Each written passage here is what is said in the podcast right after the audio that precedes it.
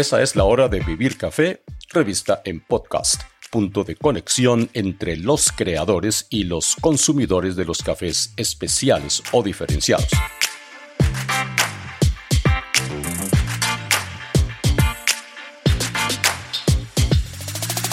Les habla Hugo Sabogal. Mi invitada en esta emisión de la temporada Mujeres al Mando es Denise Bustamante, emprendedora y caficultora ecuatoriana, quien ha puesto sobre la mesa un tema que pocos, eh, pero muy pocos, se han atrevido a agarrarlo por el asidero. Demostrar que la especie robusta, considerada tosca, amarga, sensorialmente pobre y muy barata, y que es la columna vertebral de los cafés instantáneos y masivos, puede alcanzar estándares de calidad para meterse en el rubro de la especialidad.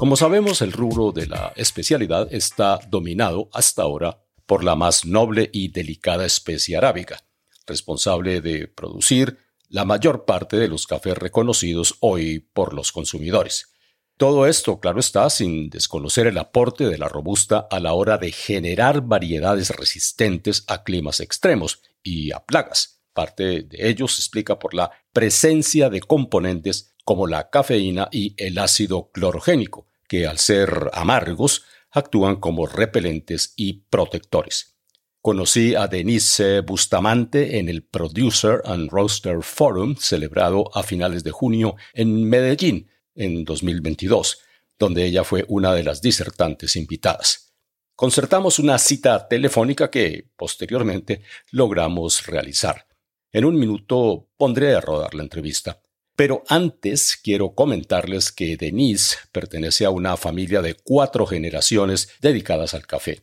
Su sede es Guayaquil, en la costa ecuatoriana sobre el Pacífico.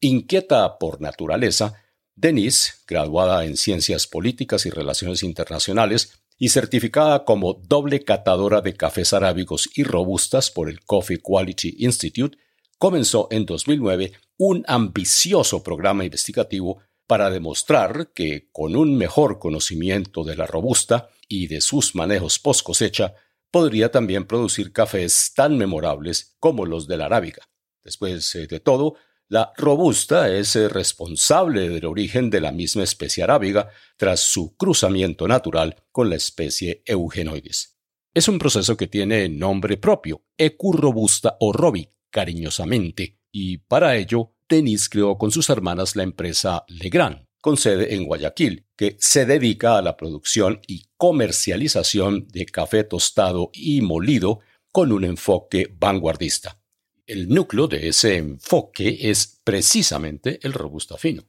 con el cual se pretende romper el paradigma de que el robusta no puede aspirar a pertenecer al grupo de los cafés de especialidad y generar una nueva alternativa de consumo para los amantes del café. Empecé por preguntarle a Denise por qué no haberse quedado en la empresa familiar, donde ella, desde luego, juega un papel técnico allí muy importante. Yo vengo de una familia cafetalera que, claro, lo que se hacía 50, 60 años atrás ya no es lo mismo de lo que estamos haciendo el día de hoy, así como hay cambios generacionales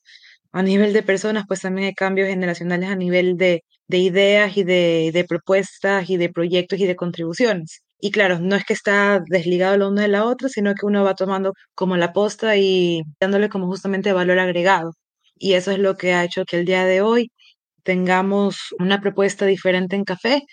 y es el caso nuestro pues del Ecu Robusta Fino a nivel de lotes, microlotes, a nivel de producto terminado que los podemos encontrar, por ejemplo, en el retail aquí a nivel nacional y lo que es el tema de lotes a nivel de café verdes con el valor agregado por el tema del trabajo que hemos hecho y posicionando lotes también, pues no solo a nivel de Ecuador, sino fuera del, del país, a nivel internacional, justamente que empieza a haber este interés por propuestas diferentes y lo que nosotros actualmente tenemos no es algo que sucedió de la noche a la mañana, sino que ya es un tema que inició desde varios años atrás, aproximadamente 2009, 2010, puntualmente en el tema de desarrollar algo diferente con los robustas, que un poco sin querer queriendo inducimos a que el resultado del trabajo, de un trabajo de investigación que se inició en el 2009,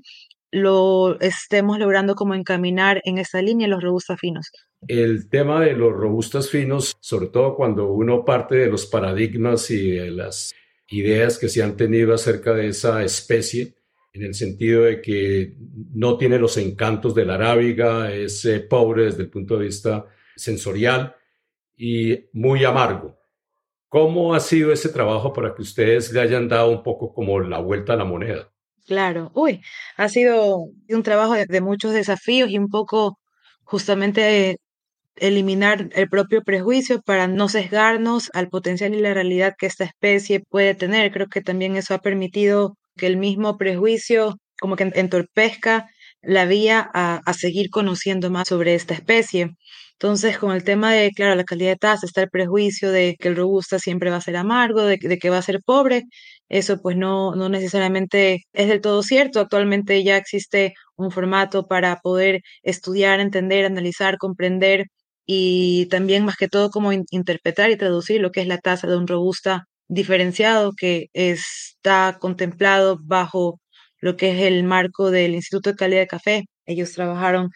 hace ya varios años en un formato, protocolos y estándares para abordar el robusto de una manera un poco diferente a lo que se aborda la especialidad en los cafés arábicas. Entonces, sí, si bien es cierto, es otra especie, evidentemente sabiendo que es o entendiendo de que si es otra especie, se siembra bajo otras condiciones medioambientales, todo el tema de precursores aromáticos, genéticas, medio ambientes va a ser diferente, por lo tanto el resultado va a también tener unas características diferentes también.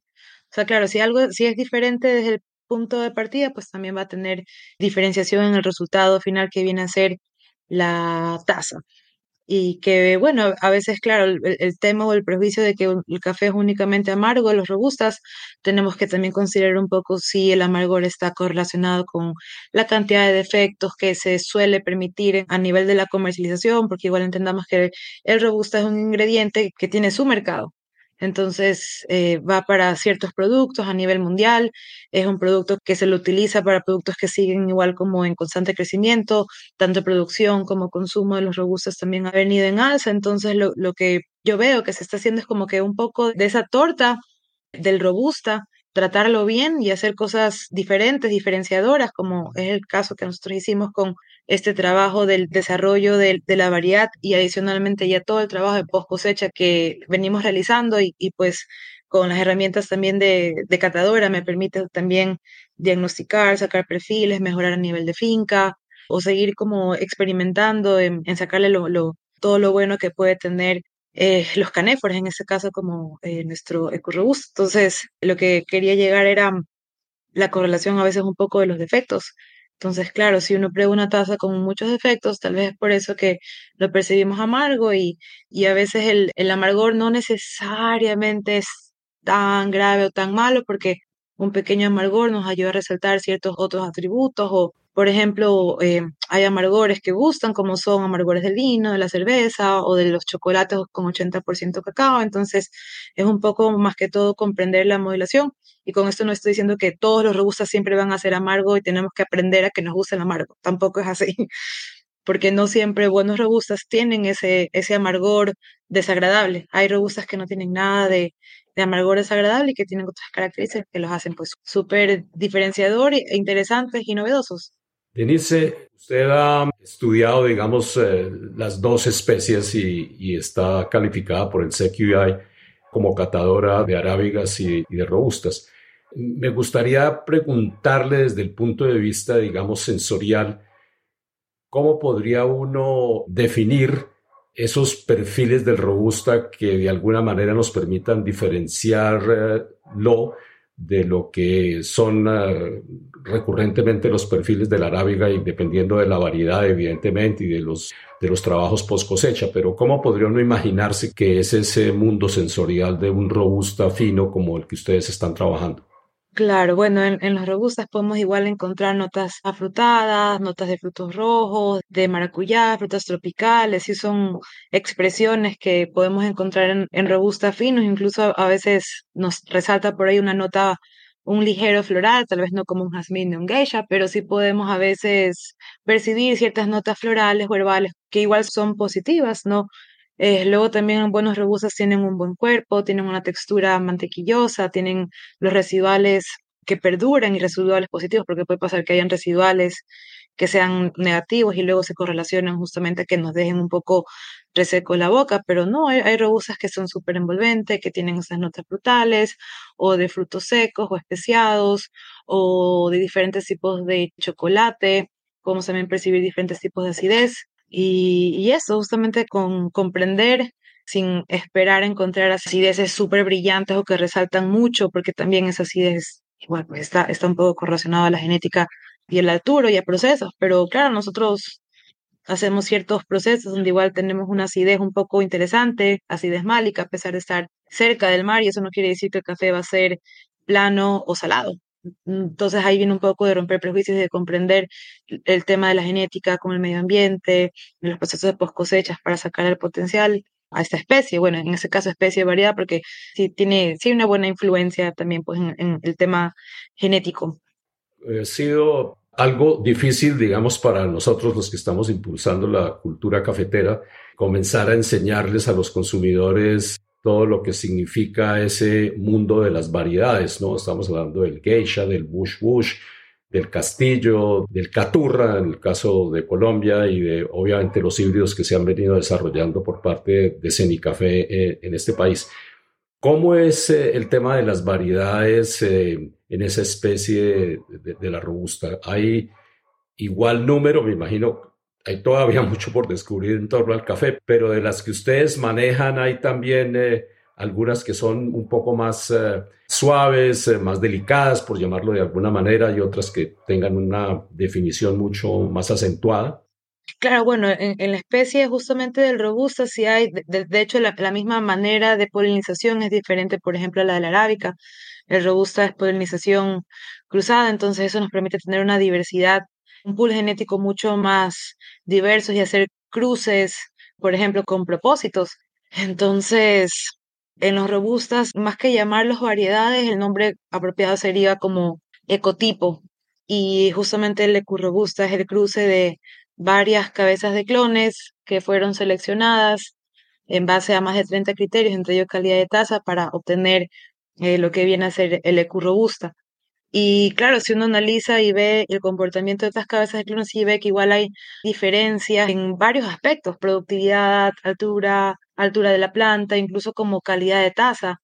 Entonces, sí hay un tema genético al momento de la, de la expresión de tasa, pero igual con temas de procesos de post cosecha se pueden hacer ciertos ajustes y cada café tiene, llámese así, su, su mercado y efectivamente el tema de que hay todavía mucho como por explorar, todavía estamos en pañales, esto es algo como que recién se está iniciando, porque igual hay robustas que se, se los pueden identificar a 800 o 1000 metros sobre el, el, nivel del mar, pero claro, decir que ese robusta va a salir suave, eso igual está suave, entre comillas, eso igual depende de más, de más factores, ¿no? Si la cereza igual desarrolló bien su dulzor y, y, su tema pues de azúcares que luego se van a representar en el nivel de los procesos de post cosecha. Entonces, como hay tantas variables y hay tanta correlación, eh, llegar actualmente como a una conclusión de que esto es suave, esto es fuerte, por decirlo así, usando los términos un poco de la bolsa, por decirlo claro, como que los suaves colombianos versus los, los, los, los robustas, claro, es como todavía mucho por explorar y claro, estamos partiendo un poco de lo establecido. Me gustaría preguntarle por el EQ robusta que ustedes han desarrollado. ¿En qué fase se encuentra ese producto? Porque yo sé que ya, digamos, forma parte del portafolio de ustedes en Café Legrand. ¿Qué tenemos ahí en la bolsa y qué eh, nivel de penetración han logrado ustedes con los consumidores con esos eh, cafés? Y le dejo de una vez planteada la pregunta de que la gente generalmente no lo sabe, pero el EQ Robusta también ha sido un café ya que ha participado en grandes eventos eh, internacionales. Claro, sí, bueno, ah, sí, es, es, un café que igual tiene aceptación, igual recordemos que hay muchos mercados donde el tema del café soluble es algo con lo que uno nace y casi que es el primer café que uno prueba y obviamente uno de los ingredientes son los robustas, pero eh, sí, o sea, son sabores que gustan porque son es una acidez un poco más baja, tienen más cuerpos, son cafés achocolatados, que igual tienen notas de vainilla, caramelos, de frutos secos, entonces es un perfil que a la gente le gusta, al menos aquí como al mercado ecuatoriano, cada mercado es diferente, habrá mercados que buscan que donde resalte pues la, la acidez, que igual también se la resalta pues tanto por el proceso como la genética, el origen, hasta incluso el tueste porque puede tener un café que en cata sale con mucha acidez y luego al momento de tostarlo se busca un tueste medio oscuro y, y ya ese atributo pues o esa característica se pierde. Entonces, por ese lado hay esta aceptación porque es un sabor muy agradable que combina súper bien con productos lácteos como son leche. Entonces, las bebidas con leche también son altamente consumidas y sí, efectivamente hemos logrado que baristas a nivel nacional y más que todo internacional hayan decidido usar este café para sus presentaciones y para sus competencias, justamente porque tienen un perfil diferente y por el tema también de apoyar y darle valor al trabajo que estamos realizando algunos productores. Eso es como siempre fantástico de, parte de ellos porque se hacen como em, embajadores del trabajo que uno igual está haciendo y, y permite dar un espacio y una oportunidad para compartir nuevos cafés, nuevas propuestas, nuevas contribuciones a la industria. Y otro aspecto interesante eh, que yo le he seguido algo la pista es el de los resultados que han tenido ustedes en las subastas internacionales de robustas en eh, mercados internacionales. ¿Cómo les ha ido ahí? ¿Qué estímulo les está a ustedes eh, presentando esa manera de recibimiento que ha tenido, sobre todo el robusto que ustedes han estado ofreciendo internacionalmente para distintos mercados. Sí, bueno, o sea, subastas a nivel mundial de robustas hay pocas, si se dan a nivel de ciertos países, tienen sus competencias locales de café, Brasil lo tiene, Ecuador acá también hay una, Laos, Filipinas. Claro, bueno, Brasil es súper fuerte en, en, el tema pues de las competencias. Y sí, es interesante, mandamos en una oportunidad uno de nuestros lotes en el año 2021 una subasta en un país asiático y participaron lotes de diferentes países. Y claro, ahí uno puede un poco ver cómo la torta está segmentada y el 98% eran arábicas y el 2% éramos robustas, de dos o tres países más. Entonces, claro, ahí uno ve un poco la radiografía. Va en función igual como del mercado, ¿no? Y, ¿no? y no fue bien, tuvo un buen puntaje y también tuvo un tema de, de buen precio a nivel de la subasta. Entonces, como quedamos en el puesto 5 de entre todos los lotes que estaban participando y claro, los que estuvieran sobre nosotros eran geishas, borbones rosados, por unos lotes de Colombia y luego había un robusta en un quinto puesto que de 50 creo que no, no suena tan mal porque igual como las cosas no pasan de la noche a la mañana, es un trabajo muy desafiante, muy, eh, hay que estar pues con la constancia y seguir igual pues fomentando al menos la curiosidad para probar como cafés, cafés diferentes. Denis, y aprovechando el conocimiento que ustedes han ganado en, el tema del robusta, me gustaría eh, oír su concepto sobre todo esto que se ha venido hablando de que el calentamiento global realmente va a ser un factor eh, de reto para los cafés eh, arábicos. ¿Qué puede destacar usted de eso y, y un poco por qué el robusta ha ganado esa sensación de fortaleza? Frente a las amenazas que tienen algunos productores eh, con relación, por ejemplo, a la roya y a otras eh, afectaciones que van eh, en contra de, los cafés arábigos que hemos venido usando desde hace varios años. Claro, igual, o sea, que tenga resistencia no quiere decir que, que el café robusta va a tener inmunidad, también son seres vivos y, y vemos como, como a veces algo tan microscópico causa mucho tumulto, lo que pasó, por ejemplo, con el COVID, con las personas. Pero sí, el robusta es más adaptable, resiste de mejor manera a las temperaturas más altas, porque claro, es una especie que le va a las temperaturas más altas, es un poco más resistente a plagas y enfermedades, sí. Por ahí es que justamente se inició el tema de empezar a sembrar robusta a inicios del siglo pasado, porque la arábica quedó totalmente devastado por la roya, entonces reemplazó un cultivo que en este caso era el robusta, que notaron en su momento que era más resistente. Entonces, ese fue el que se empezó a sembrar. Y con el tema, claro, del calentamiento global, según proyecciones de las personas que estudian los escenarios, según el efecto que vaya a tener estos cambios de temperatura, se dice que cada vez más habrá que sembrar a más altura, o sea, la arábica tendría que buscar otras altitudes para ir sembrando y eso obviamente va a complicar un poquito las actividades agrícolas, entonces que eh, el robusta pudiera ir siendo considerado para zonas donde algún momento eran aptas para la arábiga, pero claro, estás pensando dentro de varios años, ¿no? Que igual es de hacer estudios, de ver qué material genético funciona a esa altitud. Eh, luego, pues también habrán, se me ocurre que habrán mercados donde les interese un poco utilizar el término de que es el café sembrado con más altura en el mundo. Entonces, nuevamente se hace un tema súper gris, pero sí, justamente con el tema del, cambio climático y con el tema de las temperaturas es que se pudiera considerar de que el robusta sería interesante y que también pues habrá que estudiar el tema de la topografía, eh, cómo sería la siembra, si se mecaniza, no se mecaniza, si hay la disposición pues también de seguir sembrando. Vemos que los precios a nivel de bolsa fluctúan mucho, entonces alturas superiores a los 500 o a los 800 metros sobre el nivel del mar. O sea, en, India uno puede encontrar tanto arábiga como robusta sembrados al mismo nivel, por ejemplo. Y la otra cara de la historia es que también se puede plantar a nivel del mar, como es el caso del cultivo que ustedes tienen a muy pocos kilómetros del Océano Pacífico. ¿Cómo es un café a nivel del mar? Porque no es frecuente que uno, que uno se encuentre con esas situaciones. Claro, no pensaría, como decía, que va a ser un café plano y plano, sin acidez, salado, porque está cerca del mar y no necesariamente es así. Y claro, bueno, en, nuestro caso si tenemos riego, también es algo a considerar que igual para que salga o para que el robusta produzca, igual hay que hacer un checklist de las condiciones o crear condiciones para que el robusta igual produzca de una manera, pues, llámese tecnificada o llámese un poco más eficiente. Y bueno, nuestro café, sí, el, el, cafecito sí produce. A nuestro favor tenemos las corrientes oceánicas, Igual cada finca tiene igual como sus propios desafíos o condiciones medioambientales, que igual toca hacer ciertos ajustes en el transcurso del año, porque la corriente Humboldt nos baja como la temperatura medioambiental y luego tenemos otra época del año en donde ya sube un poco más. Entonces, es interesante ver ese comportamiento y el comportamiento del café, que también si, si hay mucha nubosidad, eso hace que, que, la cosecha se retrase un poco, luego sale el sol, eso lo ayuda a estimular un poco más. Entonces, el tema de las condiciones medioambientales y la genética sí es súper importante de tener en cuenta.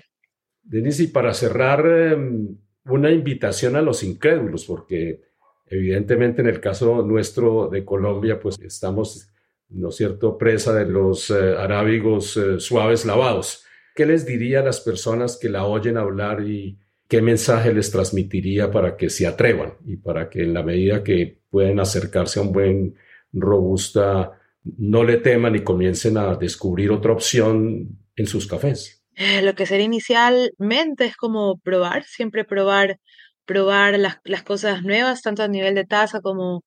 probar tal vez en ver cómo resulta. O sea, siempre igual el tema de la investigación es, es muy importante porque Tampoco sería responsable decirle a un productor siembra esto a ciegas, porque 100% seguro que te va a funcionar porque el robusta tiene estas características. Entonces, dar un consejo así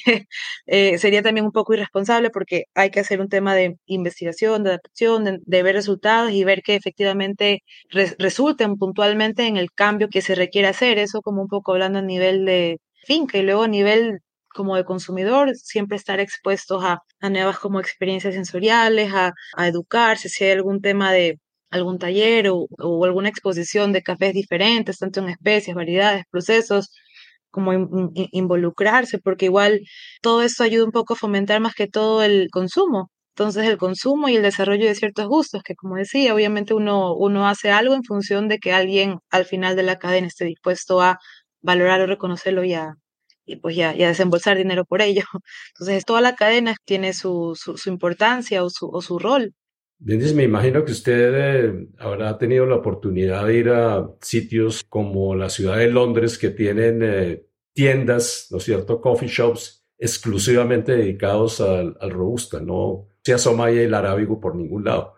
Me imagino que, que es una tendencia, ¿o no? No sé si sea una tendencia, pero lo que sí hay son como roasteries o tostadores que sí le empiezan a dar un espacio a robustas, a robustas finos de diferentes partes del mundo y, y claro, sí hay ciertas tiendas en, en, Londres que estoy al tanto que una, fueron una de las primeras que trabajaban con el tema de los robustas, si no me parece son, eran robustas de, de África, de Uganda, esto lo, lo leí hace más de 10 años puede ser, pero, pero sí, ahorita hay, hay estos mercados dispuestos a trabajar o con 100% robustas o utilizarlos a su blend, un poco de la mano con cuál es el propósito del, del producto también, porque el robusto igual pues aporta tiene sus aportes, sus contribuciones y químicamente pueden salir cosas súper, súper interesantes si a un, un, café X le hace falta tanto y el café Y tiene estas características y mezclándolo, haciendo estos blends, químicamente pueden salir cosas, cosas interesantes.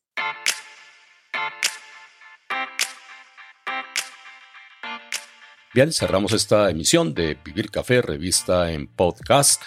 dedicada a Denise Bustamante, ecuatoriana, creadora de Café Legrand, desde donde está proyectando internacionalmente el concepto de los robusta finos, algo que es eh, bastante interesante e importante a la hora de agregarles eh, experiencias a los consumidores.